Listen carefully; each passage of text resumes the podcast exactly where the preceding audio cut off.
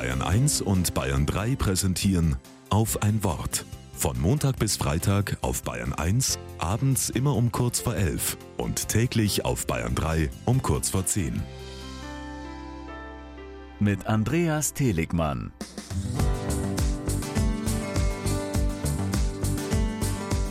Um mir meine morgendliche Zugfahrt ein wenig zu versüßen, kaufe ich am Hauptbahnhof einen Kaffee und eine Semmel.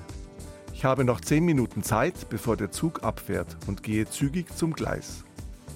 Während ich den Cappuccino in meiner rechten Hand vor meiner Brust halte, lasse ich die linke mit der Semmel seitlich hin und her schwingen. Plötzlich verspüre ich einen kräftigen Ruck und die Semmel ist von einer Sekunde zur anderen verschwunden.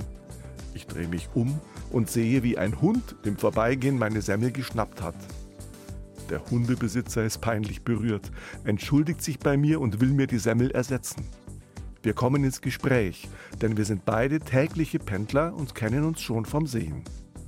Heute setzen wir uns einander gegenüber und erzählen uns von unseren beruflichen Tätigkeiten. In den nächsten Tagen und Wochen entsteht daraus eine kleine Freundschaft. Wenn man 80 bis 100 Stunden zusammen verbringt, besteht die Wahrscheinlichkeit, dass aus einer lockeren eine richtige Freundschaft wird, sagt die Forschung. Aus einer Fahrgemeinschaft wurde so eine Weggemeinschaft. Manchmal braucht es Anstöße von außen, um miteinander ins Gespräch zu kommen, und dann kann sich vieles entwickeln, wenn wir uns für unsere Mitmenschen interessieren.